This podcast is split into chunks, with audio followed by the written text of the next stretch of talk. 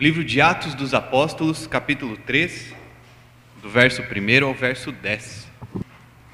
Atos 3, do verso 1 ao verso de número 10, diz assim: Pedro e João subiam ao templo para a oração da hora nona.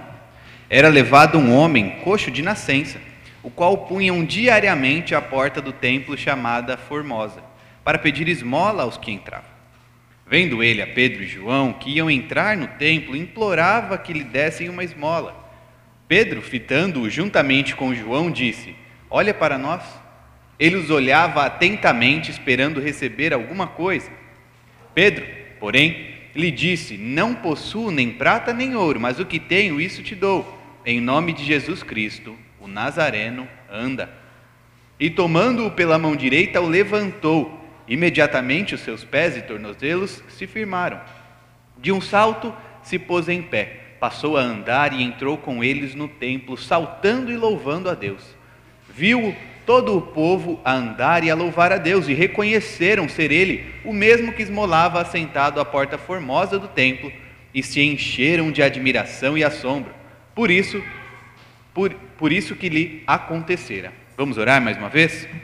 Pai, nós te agradecemos pela tua santa palavra e clamamos a ti que o Senhor haja com teu Santo Espírito em nós para que possamos aprender mais de ti por meio desta tua palavra tão querida. É o que pedimos no nome de Jesus.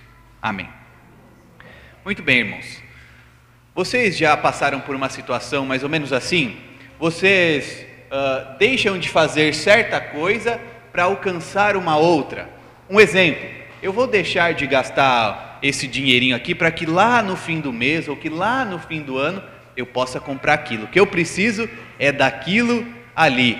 Talvez você tenha pensado: olha, eu vou gastar o meu momento, isso mais para as crianças, vou gastar o meu momento de brincadeira para fazer aquilo ali. Então eu vou guardar bastante esse tempo para poder aproveitar o máximo que eu puder fazendo aquilo ali que eu tanto gosto.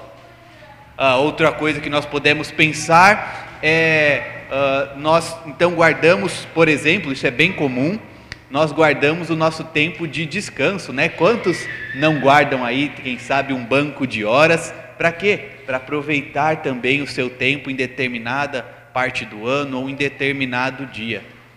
Mas nesse mesmo exemplo, por quantas vezes, quando fazemos isso, a conclusão que nós chegamos é a seguinte: não foi o suficiente.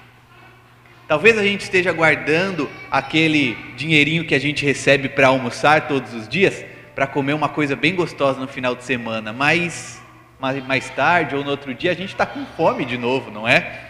Então, ah, por mais que nós tentemos deixar uma coisa para alcançar a outra, né, o comum é que nós cheguemos à conclusão de que aquilo ainda não é o suficiente ou que eu vou precisar de mais daquilo. Nós vimos anteriormente o grande crescimento repentino da Igreja de Cristo. Vimos também como era a vida dessa igreja, né? E que entre outras coisas, que muitos prodígios e sinais eram operados por meio dos apóstolos. E aqui nós temos uma descrição específica disso. Então nós vamos como que explorar, como se o texto estivesse dando um zoom. Então nós vimos um breve resumo na semana anterior, e é como se nós pegássemos esse breve resumo e dessemos um zoom em algumas partes deste texto em especial a parte que fala dos milagres realizados por parte dos apóstolos.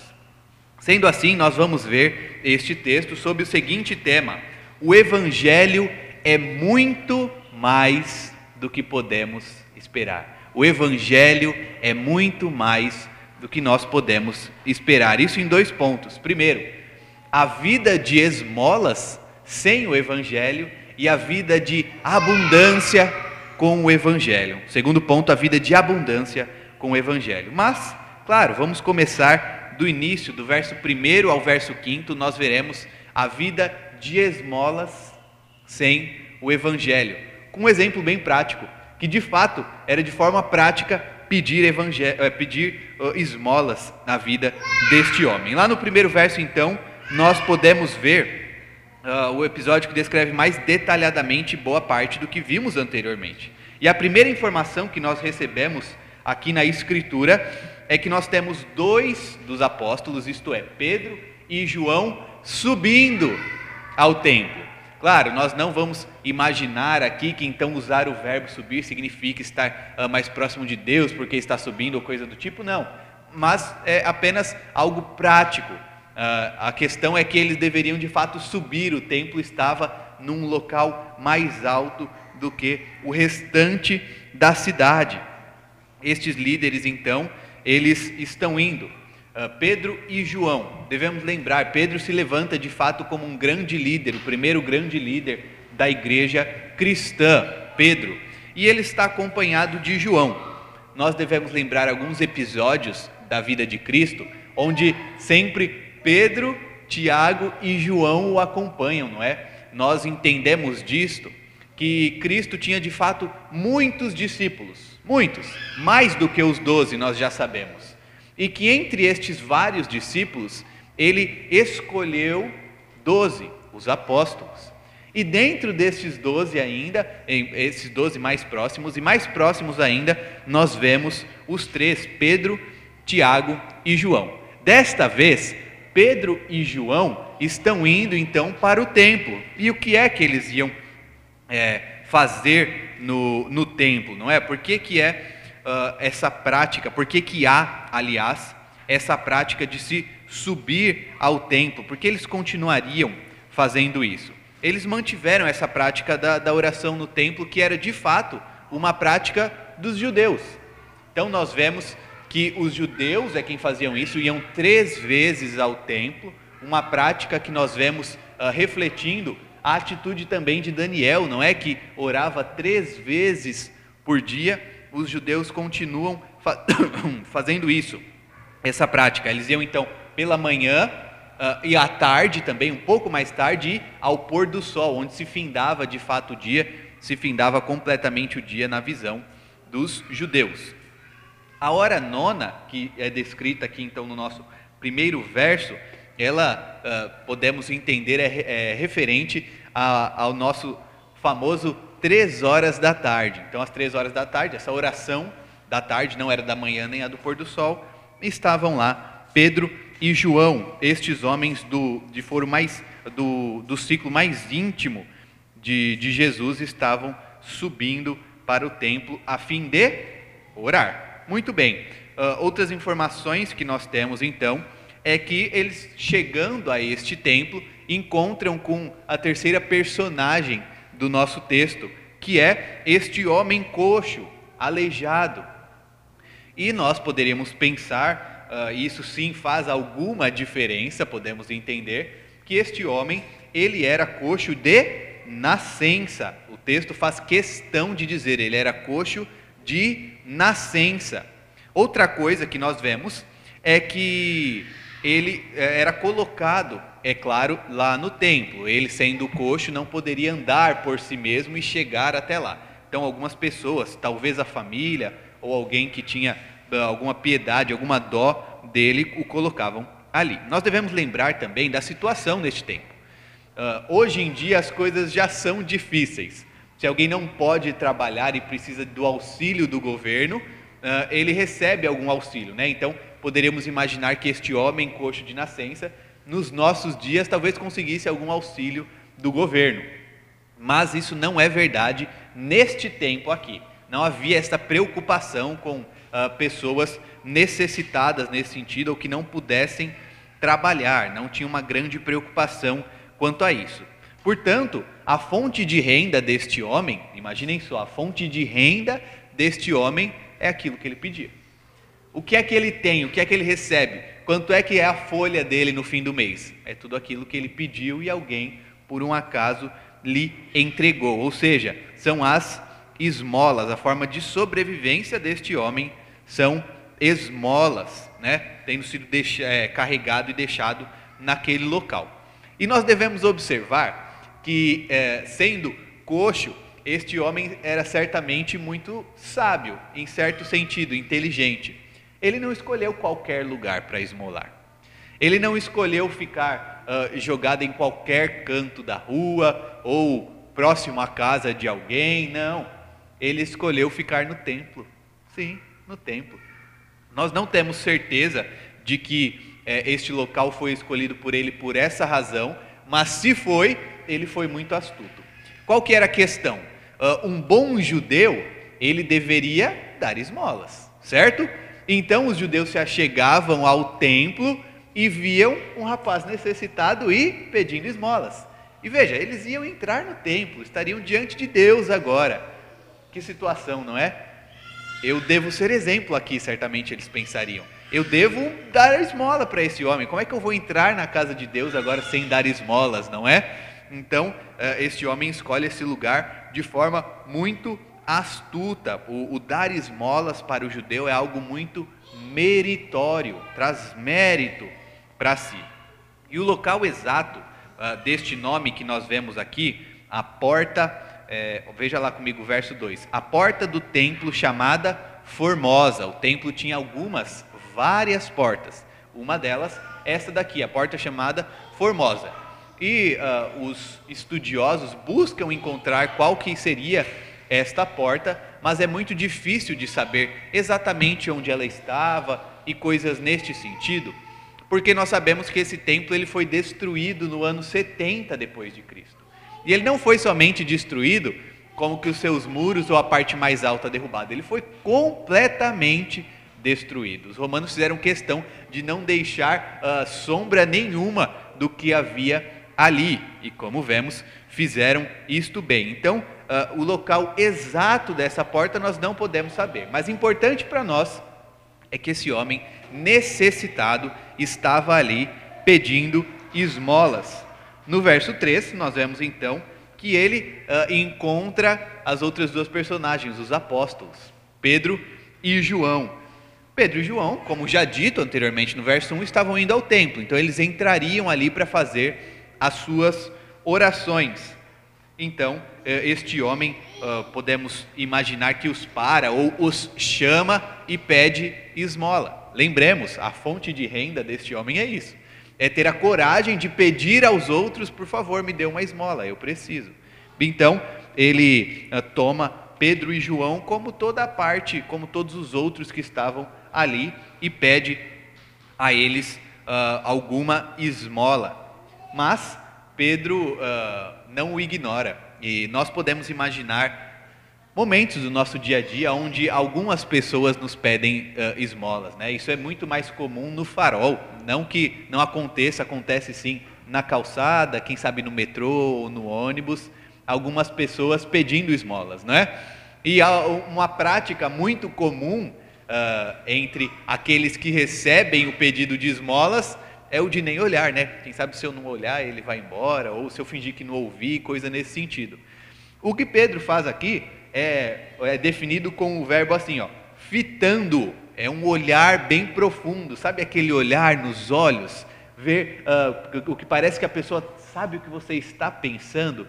Então Pedro olha bem nos olhos, junto com João, e diz ainda: olha para nós. Podemos imaginar então um homem que envergonhado, não é, de sua situação, não tinha coragem nem de olhar para os olhos, estava ali apenas de fato esperando algum auxílio, alguma esmola e nada mais do que isso. Veja, este homem, é claro, não estava esperando uma boa conversa. Este homem, ele não estava esperando, talvez, nem mesmo que o evangelho fosse pregado para ele, não é? Uh, e nós devemos entender isso. Esta é a forma deste homem sobreviver. Então, a resposta inicial dos discípulos é certamente inesperada. Podemos crer que este homem não estava esperando que alguém pedisse: Olha nos meus olhos. Ele só queria uma esmola. Como assim olhar nos olhos, não é? Ah, então Pedro demonstra algum interesse nesse homem e pede para que ele olhe de volta. Uh, o verso 5, então, no fim da nossa primeira parte, a gente vê que ele os olhava atentamente, o quê? Esperando receber alguma coisa. Ele até abriu mão e falou: Eu vou olhar para esses homens mas eu quero receber alguma coisa. Então, nós enxergamos aqui que o verso 5 nos dá certeza de que o homem queria receber alguma coisa. O que vai acontecer à frente é que ele vai receber alguma coisa. Mas não se enganem, ele não, não esperava por receber exatamente isso. E de fato, aquele homem receberia algo muito precioso. Muito precioso. Mas não uma esmola, não dinheiro, não algo perecível. Ele receberia algo mais precioso ainda. E de fato, queridos, por vezes nós ansiamos apenas aquilo que é o necessário para o agora, não é? No exemplo que eu, que eu trouxe aqui para os irmãos, por quantas vezes nós pensamos somente no agora? Deixa o que tem para depois, para depois. Uh, muitas vezes nem nos planejamos para algumas coisas, nós só queremos o que nós precisamos agora, não é mesmo? E embora aquele homem de fato precisasse de esmola, ele precisa daquela esmola para ter o que comer, é, certamente a sua saúde era mais importante, não é? Um coxo de nascença se pudesse escolher certamente entre uma esmola e a sua cura, ele escolheria evidentemente pela cura. Mas então nós caminhamos assim para o segundo ponto, a vida de abundância com o evangelho, verso 6 ao verso 10. Então, vemos aí neste primeiro neste primeiro versículo do segundo ponto que Pedro, a resposta de Pedro, ela evidencia que ele não poderia ajudar o homem com bens materiais. Se o homem já talvez tenha estranhado a resposta de pedir para uma troca de olhares, certamente ele estranha mais ainda e, quem sabe, até desanime por um instante, não é? Por quê? Porque Pedro responde que eh, não possuo nem prata nem ouro. Bom, mas era exatamente isso que eu queria, não era? É por isso que eu venho aqui todos os dias da minha vida, me fico aqui sentado ou deitado diante da porta formosa pedindo, pedindo prata ou ouro. E aí me vem este rapaz e me diz: Eu não tenho uh, bens materiais, não tenho prata nem ouro. Embora de fato Pedro não pudesse, a gente tem que lembrar da descrição anterior da igreja, uh, os, a intenção ali era de que, e as pessoas faziam de fato, elas vendiam as suas posses, não por obrigatoriedade, mas vendiam e auxiliavam aqueles que necessitavam. Mas nós devemos lembrar que há um bom tempo atrás do que está acontecendo aqui, mais de três anos certamente, Pedro era um pescador. E, claro, ele tinha seu ouro e a sua prata. Mas depois de mais de três anos servindo a Cristo, é bem provável que ele já não tivesse, ao menos não tanto assim. Então ele, é claro, é um líder daquela igreja, mas certamente não andava com uh, esmolas a sobejar para que pudesse de fato entregar para aquele homem. Não era essa a vida da igreja primitiva. Então ele diz algo verdadeiro: ele não tem ouro nem prata, mas continua. Mas o que tenho, isso te dou. Em nome de Jesus Cristo, o Nazareno anda. Veja, agora o homem que certamente chateado por não poder receber aquilo que pediu, se alegra por receber aquilo que necessita. Ele não recebe o que pede, mas recebe aquilo que de fato precisa.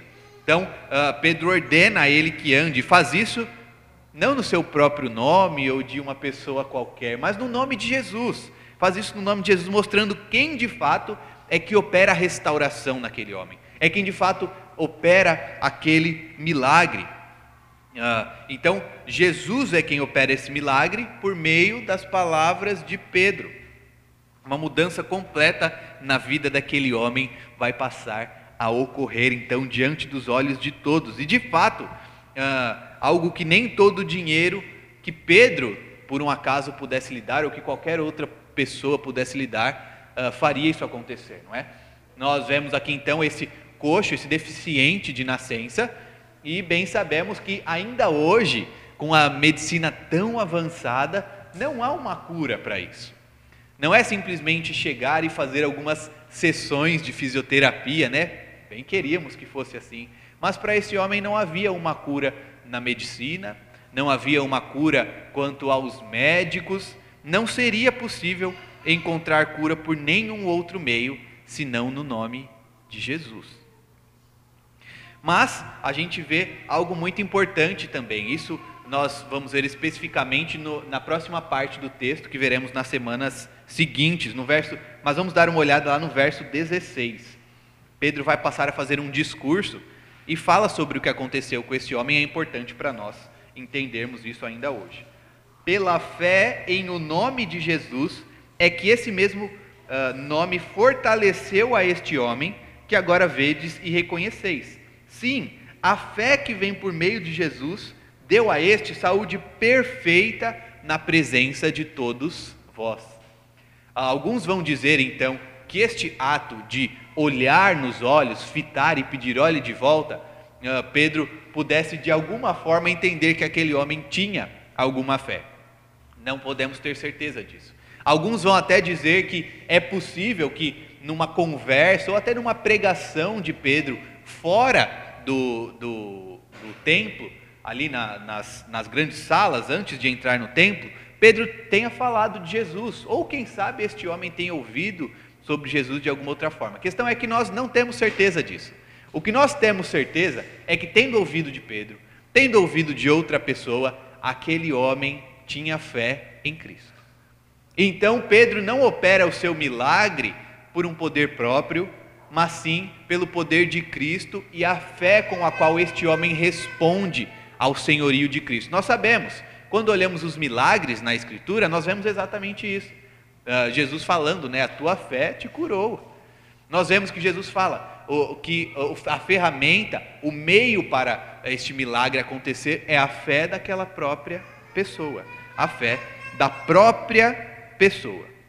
Então nós seguimos e vemos que no verso de número 7 uh, ah, temos a, a descrição da execução desse milagre. Se no primeiro momento Pedro diz algumas palavras, agora ele como que executa, ou seja, ele age, ele, é, ele levanta este homem, né? Veja lá, e tomando pela mão direita, o levantou. Então ele como que ajuda o homem a levantar. Irmãos, é, o que estava acontecendo ali, isso é importante de ficar muito claro para nós, preciso bater nessa tecla novamente, era um verdadeiro milagre. Imagine um homem que sempre esteve ali, então talvez os que estivessem no templo até pensassem: olha, aquele homem ele sempre está ali. O homem, então, imagine ele principalmente, eu sempre estou aqui, eu nasci desse jeito. Não há ninguém que possa me curar, não é? Não, não é lógico pensar desta forma, de que algum dia vai chegar alguém me levantar pelas mãos e eu estarei curado. Nós temos uh, algumas crianças aqui nesta noite e as crianças nos dão uma lição importante sobre isso. Quanto tempo uma criança normalmente leva para aprender a caminhar, não é? Embora que de vez em quando caia mesmo, isso acontece. É, é no mínimo aí um ano, alguns aprendem um pouquinho antes, não é? Mas poxa vida, imagine só um ano para aprender a caminhar, é um bom tempo, não é? Este homem de um instante para o outro está caminhando. Não estou tirando mérito da medicina ao dizer o que eu vou dizer, mas a fisioterapia não consegue fazer isso. Uma cirurgia não faz isso. Talvez os irmãos conheçam alguém que já passou por isso, ah, isso de fato acontece, talvez um acidente mais grave, coisas assim, as pessoas passam por cirurgia e vez ou outra tem que ficar, por exemplo, seis meses ou até um ano uh, deitadas, né, ou sem poder pisar no chão, algo bem grave, dramático.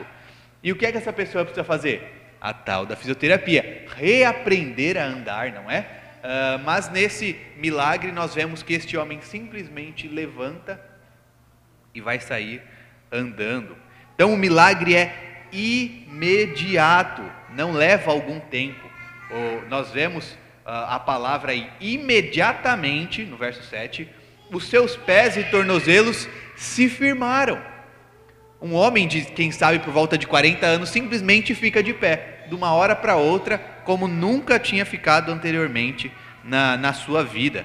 Então, é um instante para a cura, um instante para o fortalecimento, um instante para aprender a andar, tal como os demais milagres. Nós vemos neste especificamente representado que uh, há uma nova vida aqui. E essa nova vida somente Jesus pode dar. E o que eu quero dizer especialmente para vocês, queridos, é que nós vemos um milagre aqui. Nós vemos um milagre grandioso, espetacular. Eu, sinceramente, gostaria muito de poder ver isso acontecendo. Né? Imagina essa cena que aconteceu aqui entre Pedro, João e este homem. Mas Jesus, e ainda bem por isso, não se propõe a fazer apenas milagres como este. Porque nós podemos entender este milagre como uma necessidade também momentânea. Veja, a necessidade mais momentânea que este homem tinha era de esmolas, certo? Pedro dá algo a mais para ele. Isso é bom. Ele dá a possibilidade de andar, de caminhar e, como o texto vai dizer mais à frente, de pular de tanta alegria. Mas, assim como alguns outros milagres, eu quero lembrar com os irmãos, Cristo ressuscitou algumas pessoas, os apóstolos também e os profetas já fizeram antes. Mas essas pessoas ressuscitaram para morrer mais uma vez, não foi? Bem como este homem pôde andar, mas deixou de andar certamente quando morreu. Agora, o milagre maior que Cristo faz é de nos renovar, de nos regenerar. Cristo não faz milagres apenas momentâneos, ele fez um milagre eterno, queridos. Para sempre, resolveu o nosso maior problema. A nossa maior dívida foi solucionada por Cristo. Seguimos no verso 8, diz assim: De um salto se pôs em pé, passou a andar e entrou com eles no templo, saltando e louvando a Deus. Então a descrição que se segue uh, do homem é certamente não poderia ser diferente, né? Algo que não tenho dúvida, ele desejou por toda a sua vida, agora ele conseguiu a sua cura, embora certamente também já nem acreditasse mais nela. E o que é que ele faz? Primeiro, uh, e talvez seja uma boa pergunta para nós, nos, imagina, nos imaginar naquele lugar, no lugar deste homem, coxo a vida inteira, não podendo andar sozinho, a primeira coisa que este homem faz é se colocar de pé, saltitar e entrar no templo. Devemos lembrar, o texto de 2 Samuel 5,8 mostra a proibição que uh, era vigente de que um homem como este, um homem coxo, deficiente, ele não poderia entrar no templo. Não era possível alguém com essa, nestas condições entrar no templo, isso era proibido. Então é possível imaginarmos também que ele ficava ali à porta, mas gostaria muito de entrar. O templo é um lugar especial, não é? Uh, onde vemos uh, que o Senhor se fez presente de forma especial entre o seu povo por tanto tempo. Então, o homem que agora finalmente passou a poder andar, já está saltando, louvando a Deus e entra no templo. Nós, queridos, com a nossa saúde, que graças a Deus temos, o que é que nós fazemos com ela? O que é que nós fazemos com a nossa saúde? Será que ela nos dá razão de pensarmos, quero estar diante do Senhor? Quero estar entre os irmãos diante do Senhor? Ou será que ela nos faz pensar, vou aproveitar essa vida enquanto eu posso? Vou fazer o que eu bem entender enquanto ainda tenho tempo? O que é que a nossa saúde nos traz? a primeira possibilidade ou esta segunda? O verso 9 nós vemos que essa cura traz resultados também a outras pessoas, podemos dizer a terceiros, né? Ah, fora Pedro, João e este que foi curado. Veja o verso 9: Viu todo o povo a andar e louvar a Deus. Agora todos viam que de fato aquele que estava uh, pedindo esmolas há tantos, tantos anos à porta do templo agora está lá dentro com eles. É um é, tido como igual, não é? Está ali louvando, está agradecendo pelo que aconteceu. Então nós vemos que as pessoas que estão no templo, elas podem ver uh, o que houve, o que aconteceu de fato, e é possível então ver o triste necessitado agora como completo e alegre. Jesus fez uma mudança nessa vida. E no último verso nós encontramos então mais, mais coisas deste resultado. As pessoas reconhecem que aquele coxo que vivia pedindo esmolas, é, era ele quem estava ali entre eles no templo, que era uma evidência indiscutível da cura milagrosa, né? Então, quem sabe algum cético, algum mais cético que não acredita de jeito nenhum nessa coisa, pudesse dizer: não, ele esteve por todos esses anos aí só fingindo que ele era coxo, né? Talvez alguém pudesse dizer isso, mas era evidente que não. Quem faria uma coisa dessas? Não era este o caso. Então, Cristo ele já havia realizado milagres, e agora os apóstolos estão realizando também. Os apóstolos uh, fazem, executam estes milagres no nome de Cristo. Então a evidência de que a palavra pregada por Jesus anteriormente e agora vem sendo neste momento pregada pelos apóstolos é a palavra de Deus. Isso agora está evidente, patente para todos. Não há discussão, não há como dizer contra isso. Então, o milagre executado por meio de Pedro, ele tinha a capacidade de mover para a, a fé, né? Então, nós vemos que o homem teve fé e foi curado, e aqueles que enxergaram isso também poderiam responder com fé, de entender: olha, de fato esta palavra é verdadeira. Cristo é Senhor, Cristo é Deus. Mas uma outra possibilidade é de criar controvérsias. Alguém não crer, dizer não pode ser, não é assim, ou charlatanismo, ou eles estão mentindo. Essa é uma outra possibilidade. E é por isso que então uh, o texto vai continuar com um discurso de Pedro que nós não entraremos hoje, mas teremos oportunidade de, de explorar mais à frente. Então, pensando em algumas questões práticas, a partir da verdade que nós aprendemos hoje com o texto, primeiro, nós vemos que a verdadeira maior necessidade do homem coxo não era a esmola como ele pediu. Não era. Não era isso que ele precisava de verdade. Ele precisava era de um milagre. Dar esmolas não é milagre. Um coxo de nascença passar a andar é. E era isso que ele precisava.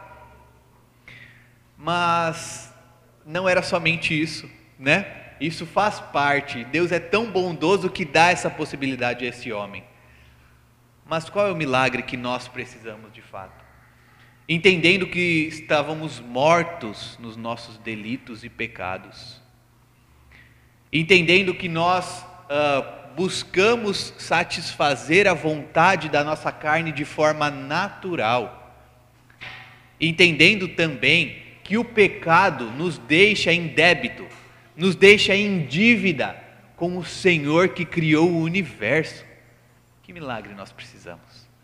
O milagre que nós precisamos tem um nome simples: salvação. E a qual nós recebemos de forma parecida com este coxo, somente por meio de Cristo. Não há salvação em nenhum outro. Nós podemos passar toda a nossa vida buscando formas de nos enganar. Uma boa palavra tal seja de nos boicotar, uma palavra da moda, né? Nós buscamos a vida tentando afogar as nossas mágoas, quem sabe em drogas lícitas ou ilícitas, em relacionamentos ilícitos. Quantas vezes nós passamos a nossa vida tentando fazer exatamente isso, satisfazer a nossa carne e postergando este encontro que precisamos ter com o Deus verdadeiro. Nós não sabemos quando é que estaremos diante do justo juiz, não é? Mas nós podemos sim ter a certeza de que quando este momento chegar, nós seremos tidos como um com Cristo. E não seremos salvos por aquilo que fizemos. Ainda bem, não é? Mas por aquilo que Cristo fez na cruz. Completamente homem, completamente Deus. Viveu, sofreu, morreu por nossos pecados para a honra de Deus Pai. Outra questão é o que é oferecido para nós por meio evangelho, do Evangelho é uma vida e uma vida em abundância, não apenas um pouquinho de vida, uma comparação que uh, nós podemos ouvir costumeiramente, isso normalmente uh, nós ouvimos acerca da, do dinheiro, né? Então alguém diz assim: olha, o que eu estou ganhando hoje não é para viver, é para sobreviver. Já ouviram essa frase? Hum, de fato, né? Então a gente espera ganhar mais para poder finalmente viver com abundância e coisas neste sentido. Mas esta vida que Cristo nos dá é em abundância. E nós vemos um contraponto lá em João capítulo 10, verso 10, que diz assim: O ladrão vem somente para roubar, matar e destruir. E aqui o próprio Cristo dizendo, fala assim: Eu vim para que tenham vida e tenham em abundância. É muita vida, não é? É vida para aproveitar de monte, não do jeito que eu quero. Esqueça isso quem narra a minha vida, quem é o Senhor da minha vida, quem é que eu sirvo. Se for a mim mesmo, essa vida não será em abundância. Será uma vida de escravidão, mesmo que eu seja escravo de mim mesmo. Então, uh, nós devemos pensar: nós temos usufruído dessa vida em abundância? Será que nós temos mirado a vida eterna? Ou a gente só tem colocado a confiança e a esperança na vida terrena? Jesus faz outro alerta, não é? Para que nós não guardemos tesouros na terra, onde ladrões escavam e roubam e a ferrugem corrói. Nós temos que guardar tesouros lá onde ele vai estar bem guardadinho de verdade, com o Senhor, nos céus. Ele é verdadeiro galardoador daqueles que o buscam. Que tesouro é importante, este que passa ou aquele que é eterno? A resposta é fácil de se dar, não é? Outra coisa é que, assim como esse homem, este homem que anteriormente era coxo, mas foi curado, nós vivíamos de fato numa vida de esmolas, a vida de pecado. Nós vivíamos sem o Evangelho, mas agora nós podemos viver uma vida de abundância porque recebemos a salvação em Cristo Jesus. Chega de ser escravo do nosso próprio desejo. Chega, vamos lutar contra isso. Nós temos um Senhor muito melhor do que nós mesmos, é Cristo. E por fim eu quero ler com os irmãos o texto de Mateus, capítulo 13, verso 44. uma pequena parábola que Cristo conta àqueles que estão ouvindo a Ele. Diz assim: O reino dos céus é semelhante a um tesouro oculto no campo, o qual certo homem, tendo-o achado, escondeu, e transbordante de alegria vai, vende tudo o que tem e compra aquele campo. Dá para entender o que é essa parábola, o que é essa comparação? Você já encontrou este tesouro? Você já encontrou? Então vai, deixa tudo aquilo que você estava vivendo antes. Você não precisa mais. Essa vida terrena é passageira. 80, 90, 100 anos, quem sabe? Bênção. Mas e a vida eterna?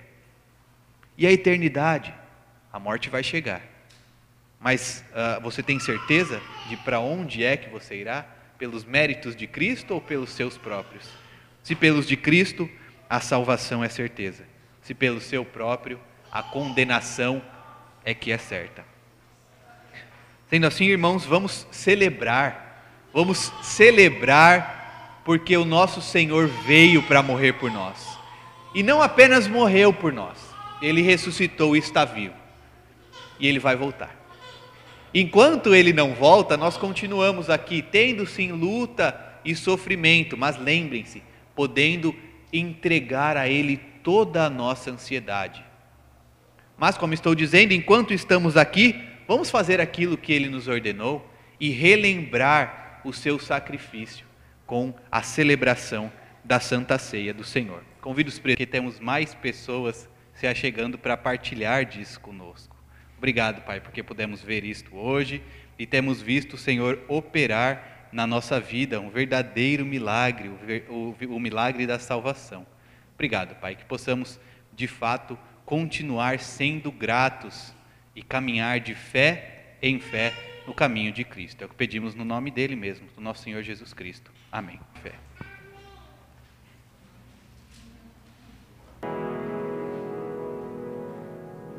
Vamos orar mais uma vez, irmãos. Pai, te agradecemos, te agradecemos novamente e queremos continuar fazendo assim, por tão maravilhosa obra na nossa vida, por tão grandioso milagre. Nós te agradecemos e reconhecemos que somos pecadores, que a, a nossa carne continua a militar e por isso clamamos a Ti, ó Deus, que fortaleça, que nos fortaleça que, assim como o Senhor mesmo prometeu, o Senhor nos dê a capacidade de resistir à tentação. Nós clamamos a Ti, ó Deus, agradecendo, porque o Senhor é quem nos dá a fé, porque o Senhor é quem nos regenerou por meio do Santo Espírito, para que tivéssemos esta fé e recebêssemos ao Senhor como nosso Senhor e Salvador. Nós pedimos, Pai, que o Senhor continue também fortalecendo a nossa igreja, nos fortaleça como este grupo que somos. Clamamos a Ti porque necessitamos e reconhecemos isso, clamamos porque de fato, Pai, sem o Senhor nós não somos nada. E agora, irmãos, recebamos a bênção. Que o amor de Deus Pai, a graça do nosso Senhor Jesus Cristo e a comunhão do Santo Espírito de Deus seja com vocês e com o povo de Deus espalhado por toda a face da terra hoje e para sempre. Amém.